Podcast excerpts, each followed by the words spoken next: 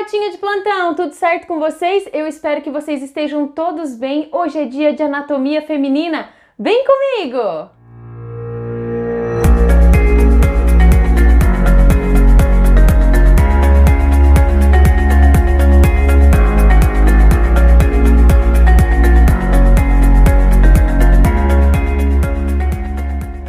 Pessoal, vamos falar um pouquinho hoje de sistema reprodutor feminino. Esse sistema que tem como função a produção de gametas femininos, a produção de hormônio sexual feminino, principalmente estrógeno e progesterona, que são produzidos lá no ovário, também é responsável por proporcionar um local para a ocorrência da fecundação e também é responsável pelo desenvolvimento e nutrição do embrião. O sistema reprodutor feminino possui órgãos externos e possui órgãos internos. Quanto órgão externo, a gente tem aqui a vulva, também conhecida como pudendo feminino. Do que, que a vulva é feita? Ela é feita de estruturas protetivas e também de canais de entrada e saída. Quais são as estruturas protetivas? Ela possui duas camadas de pele que a gente chama de pequenos e grandes lábios ou lábios maiores e lábios menores. A gente possui ainda um monte pubiano que recobre essa parte e é rico em tecido adiposo e também recoberto por pelos, que tem como principal função proteger essa região contra impactos. Já os grandes e pequenos lábios, eles são responsáveis por proteger três estruturas principais: o canal vaginal, que vai dar acesso à vagina, a uretra, que é responsável ali pela saída do xixi. Percebam que, diferente do sistema reprodutor masculino, a mulher tem um canal para cada sistema. Um canal para saída da urina e um canal para saída da menstruação, para penetração, para saída do bebê, que é o canal que dá vias de acesso ao sistema reprodutor. É interessante a gente pensar aqui que os pequenos lábios, quando eles se unem, eles formam aqui uma estrutura que é chamada de clitóris.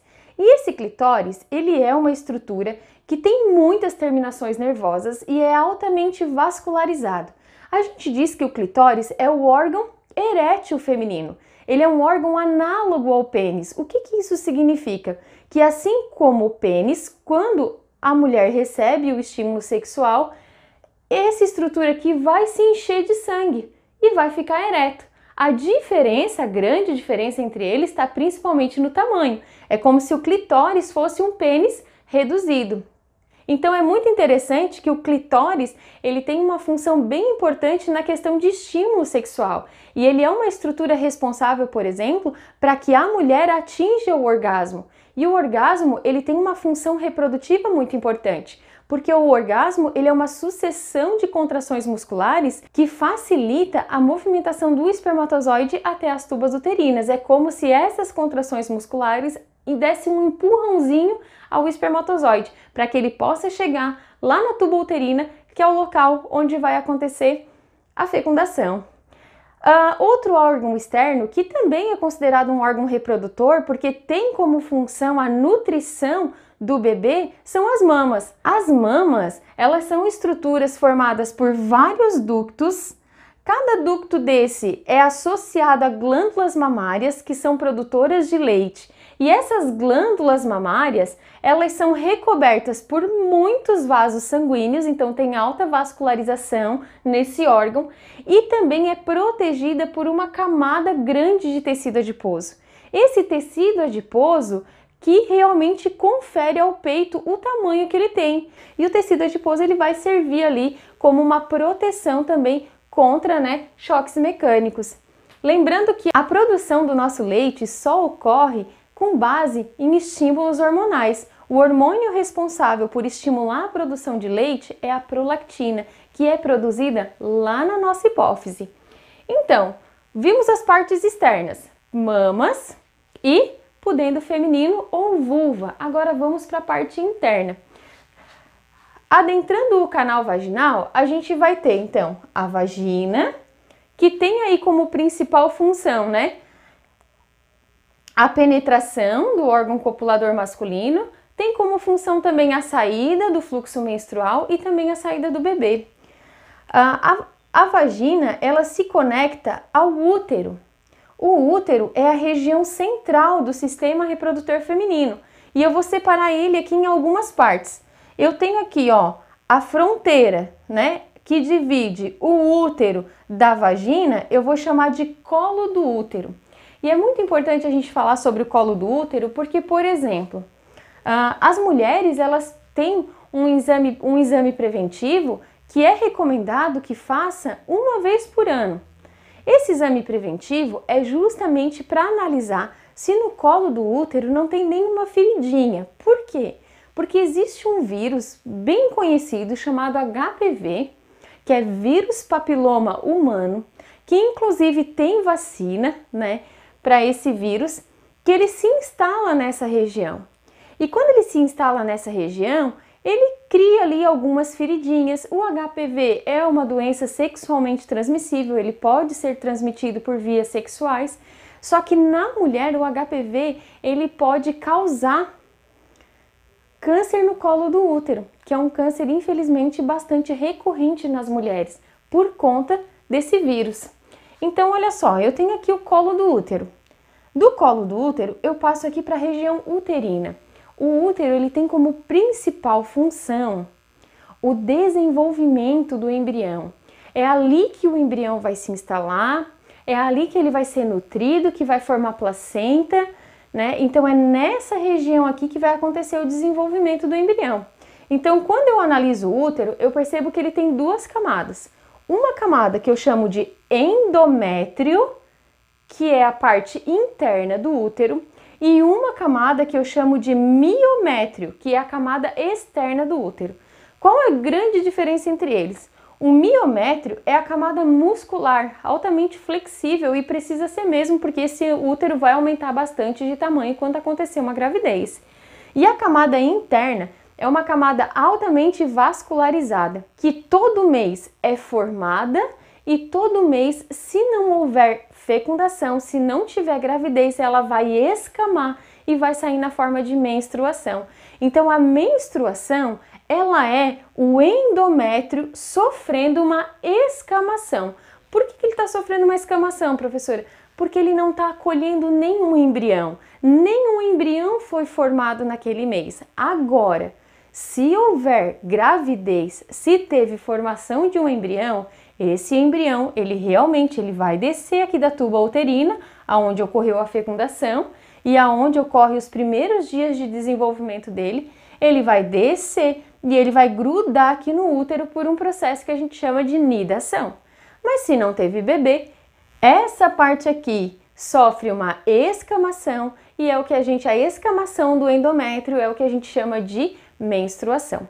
Uma coisa bem interessante e infelizmente bem ruim também, é que em algumas mulheres, células do endométrio migram para outros locais e formam endométrio em outros locais. Como assim? Pode formar endométrios aqui na tuba uterina, formar endométrios aqui na região do ovário, formar endométrios até na região intestinal.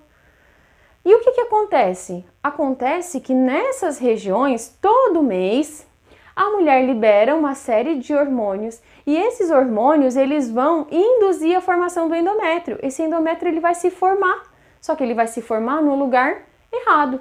E aí quando ocorrer a descamação desse endométrio, ele não vai ter por onde sair. Então ele vai ficar ali incomodando, vai ficar sangrando ali, vai ficar aumentando de tamanho e aonde ele estiver depositado, ele vai incomodar, porque aquilo ali vai gerar bastante dor, Inclusive, vai ser uma dificuldade também para a mulher que deseja engravidar. Uma questão bem interessante é que, além da vagina, do útero, a mulher tem duas tubas uterinas e em cada tuba uterina é conectado um ovário. As tubas uterinas é o canal de passagem do ovócito e é principalmente o local da fecundação. Ou seja, é ali que o espermatozoide encontra o ovócito 2, é ali que ocorre, né, a fecundação e é ali que se forma o zigoto. É ali que o zigoto vai realizar suas primeiras divisões por mitose e vai formar o que a gente chama de blastocisto. E lá pelo sexto, sétimo dia de vida desse embrião, ele vai descer aqui da tuba uterina para o útero e vai se implantar no endométrio e vai começar ali o processo também de formação da placenta para que ele possa ser nutrido até o final da gestação.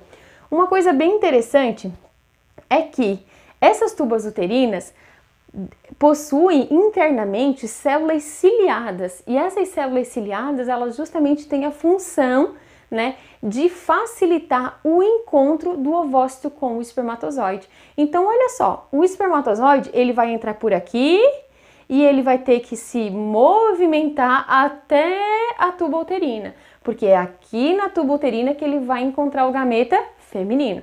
E onde que está o gameta feminino, professora? Dentro do ovário. A mulher tem dois ovários, um em cada lado, um do lado direito e um do lado esquerdo. Cada ovário é responsável por produzir ovócito 2, que é o gameta feminino, e também é responsável por produzir estrógeno e progesterona, dois dos hormônios que participam do ciclo menstrual, que participam do processo de ovulação. O que, que é ovulação? Ovulação é exatamente o momento que o ovário libera o gameta feminino na tuba uterina, ou seja, é exatamente o dia que a mulher está propícia para ter um bebê, é o dia fértil. Só que o que, que acontece? Dentro desse ovário aqui, cada ovócito vai passar por uma, uma série de processos durante um mês, né? Ele vai passar por processos de maturação. Ou seja, dentro de cada ovário existe vários folículos ovarianos. E esses folículos ovarianos, eles vão se desenvolvendo, se desenvolvendo, se desenvolvendo, amadurecendo o ovócito que tem dentro deles. E quando ele estiver pronto, amadurecido, ele vai ser liberado na tuba uterina. Normalmente, a mulher libera um ovócito a cada 28 dias, né? Ou seja, a cada quatro semanas, a liberação de um ovócito na tuba uterina. Então, olha só. Ovário produziu hormônios, produziu ovócito, liberou esse ovócito na tuba uterina. O ovócito encontrou o espermatozoide, teve fecundação, formou o blastocisto, o blastocisto desce e se implanta aqui no endométrio, aonde ele vai desenvolver. Ah, a mulher produziu o ovócito, amadureceu dentro do folículo ovariano e foi liberado aqui na tuba uterina. Não encontrou o espermatozoide, não teve fecundação, esse ovócito vai ser degenerado e o endométrio vai escamar e vai sair na forma de menstruação. Assim que sair a menstruação, naquele mesmo dia inicia-se um novo ciclo menstrual, um novo ciclo de ovulação. Não se preocupa que a gente vai ter uma aula só para isso, só para entender os hormônios sexuais femininos e entender esse processo de ovulação. Então, pessoal, com base nos conhecimentos que a gente teve até agora sobre o sistema reprodutor feminino, a gente consegue observar esse videozinho que eu vou mostrar aqui do lado para vocês. O que, que a gente percebe aqui? Ó, eu tenho o sistema reprodutor feminino. No sistema reprodutor feminino eu tenho o ovário. O ovário, no dia fértil da mulher, ele libera o ovócito 2. Ele libera o ovócito 2 aonde? Na tuba uterina. Lá na tuba uterina, na região interna, tem um monte de células ciliadas, né? Estruturas que vão facilitar o encontro desse ovócito 2 com os espermatozoides. Quando o espermatozoide chega até ali na tuba uterina, ele vai atravessar a zona radiata desse ovócito 2. Ele vai produzir enzimas digestivas no acrossomo dele para digerir a zona pelúcida e então ele vai conseguir colocar o núcleo dele lá dentro. Quando o núcleo do espermatozoide adentra o ovócito 2, eu tenho ali a produção de óvulo. Quando eu tenho a junção desses núcleos, eu tenho ali a cariogamia, a fecundação propriamente dita e a produção de um zigoto. Quando o zigoto começa a passar por inúmeras divisões por mitose, ele forma um embriãozinho. Primeiro ele forma a mórula, depois essa mórula se transforma em blastocisto. Esse blastocisto ele vai descer até a parede do útero e a gente está vendo ele aqui e ele vai se implantar aonde? No endométrio. Essa parte que vocês estão visualizando agora, isso é a nidação. É o momento exato que o embrião ele vai ser acolhido pelo endométrio. Então, olha só, nem todas as mulheres conseguem, né, uh, realizar o processo de fecundação naturalmente. Então, muitas mulheres que têm dificuldade de engravidar acabam optando por procedimentos de fertilização. E aí a gente tem a inseminação artificial e a fertilização in vitro. São duas situações diferentes. A inseminação artificial, a mulher vai passar por inúmeros tratamentos hormonais para que ela possa liberar bastante ovócito, para induzir mesmo a maturação de ovócitos e a liberação desses na tuba uterina. Ela vai a uma clínica e lá nessa clínica vão ser injetados espermatozoides nela, né? Espermatozoides aqui na região vaginal. Então, os espermatozoides vão ser colocados aqui, vai ser induzida, né, essa fecundação num momento propício, né, que é quando provavelmente ela está ovulando. Só que o que, que acontece? A fertilização in vitro não. A fertilização in vitro, a mulher também passa por procedimentos hormonais, só que ela vai a uma clínica onde são coletados os ovócitos dela. E a união de ovócito com espermatozoide acontece no laboratório, são os que a gente chama de bebês de proveta, porque eles realmente vão ocorrer em laboratório. Aí ali vai se formar o zigoto, vai se formar um embriãozinho. Quando ele já é um embriãozinho, aí sim o embrião vai ser implantado no útero da mulher. Normalmente eles colocam mais do que um embrião, porque o procedimento é bastante carinho e além de ser caro, né, pode acontecer da mulher uh, rejeitar os embriões, né? Então, para aumentar as chances de acerto, as chances de sucesso, são colocados mais de um embrião, né? De uma única vez. Assim como o homem tem o procedimento cirúrgico quando não quer mais ter filho, a mulher também tem, né? Nesse caso, o que é rompido são as tubas uterinas. Essas tubas uterinas, elas podem ser cortadas ou elas podem ser amarradas, né? Então ela tem mais ou menos o mesmo princípio da vasectomia, né? Que é impedir o encontro do espermatozoide e do óvulo, né? Pra gente só finalizar essa aula, vamos falar aqui no ovário acontece o processo de ovulogênese, que é a produção do ovócito 2, que é o gameta feminino. E acontece um pouco diferente dos homens. Por exemplo, aqui no ovário, a mulher tem células germinativas chamadas de ovogônia, que possui a quantidade total de cromossomo. Então são células diploide representadas aqui por dois N's. Essas células elas vão fazer muita mitose na fase de multiplicação. Então, ah, mas tá tudo certo até então, professor.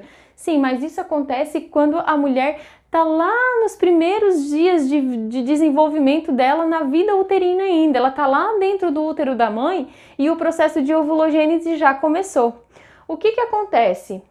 Depois, quando ela entra na puberdade, essas ovogônias elas vão passar pelo processo de crescimento, formando o ovócito 1. Ah, então também tem a fase de crescimento? Tem. Só que quando chega na maturação, na primeira fase, na prófase 1, da meiose 1, já acontece ali um stop, tá? Ou seja, acontece uma pausa. E essa pausa, o ovócito ele fica ali, né? Uh, ele não termina a divisão celular dele, ele fica ali e ele vai ficar dentro de um folículo ovariano sofrendo maturação. Quando a menina entra na puberdade, que ela tenha ali o desenvolvimento das glândulas sexuais, que ela tem uma maior produção hormonal, esses folículos ovarianos eles vão começar a maturar o ovócito que está ali dentro, formando então o ovócito 2. Uma coisa que eu quero chamar a atenção para vocês é que uma ovogônia, no final de todo o processo, ela vai dar origem a um ovócito 2. E se esse ovócito 2 for fecundado, se o espermatozoide entrar dentro dele, ele vai sofrer o estímulo final para se transformar em um óvulo. Então a mulher ela só termina uma ovulogênese se houver gravidez. Se não houver gravidez, ela só vai até o ovócito 2. Tá, professora, e o resto? No processo de divisão, as outras células, elas são inativas, elas não servem para reprodução e elas são chamadas de glóbulos polares. É isso, minha gente. Vamos ao nosso resumindo. E então, galera, pegue seu papel e a sua caneta e vamos ao nosso esquemão de estudo sobre sistema reprodutor feminino parte da anatomia feminina responsável pela nutrição e desenvolvimento do embrião, bem como a formação de hormônios sexuais femininos e gametas. A anatomia feminina é composta por duas tubas uterinas que servem para a passagem do ovócito e também ao local onde ocorre a fecundação. As tubas uterinas possuem fímbrias que ajudam a impulsionar o ovócito. As mulheres possuem dois ovários que são responsáveis pela formação de ovócitos e pela produção de hormônio sexual feminino, sendo eles estrógeno e progesterona. A região central do sistema reprodutor feminino é chamado de útero e é dividido em duas camadas, miométrio, camada muscular, e endométrio, camada escamosa. Entre o útero e o canal vaginal tem o colo do útero. Abaixo do colo do útero tem o canal vaginal, que é responsável pelo parto, penetração e saída do fluxo menstrual. A vagina ela possui uma membrana altamente vascularizada externa, cheia de orifícios que permite a saída do fluxo menstrual, que normalmente se rompe após a primeira relação sexual, e essa membrana é chamada de ímen. A parte externa da vagina é chamada de vulva e é formada por grandes e pequenos lábios que são camadas protetoras, além de orifícios como a uretra e a vagina. Ainda possui o monte pubiano, que é uma estrutura rica em tecido adiposo que também serve como uma camada protetora. E ali encontra-se o órgão erétil feminino, que é chamado de clitóris. A ovulogênese é o processo de produção de ovócito 2 que ocorre dentro dos ovários. Inicia-se nas primeiras semanas de vida uterina da mulher e finaliza apenas com a fecundação. Ocorre em três etapas: na multiplicação, a formação de ovogônias. No crescimento, essa ovogônia ganha um aumento de substância nutritiva, vitelo, e após o crescimento acontece a primeira divisão por meiose, só que essa divisão para na fase 1 da meiose 1, na prófase 1 e ela para até a puberdade. Na puberdade acontece a maturação, onde há a formação de folículo de Graff, a formação de ovócito 2 e ela sofre então atuação do hormônio folículo estimulante e do hormônio luteizante. Então, no processo de ovulogênese, eu tenho ovogônias que dão origem ao ovócito 1, que dão origem ao ovócito 2, e esse ovócito 2 só passa a ser óvulo com a entrada do espermatozoide. Chamamos de mamas o conjunto de bolsas secretoras que sofrem ação de prolactina e ocitocina e são responsáveis por secretar o leite para nutrir a criança. E é isso, galera. Dê um print na tela. Bons estudos! Pessoal, eu espero de coração que vocês tenham gostado bastante dessa aula e até a nossa próxima aula. Beijo no coração!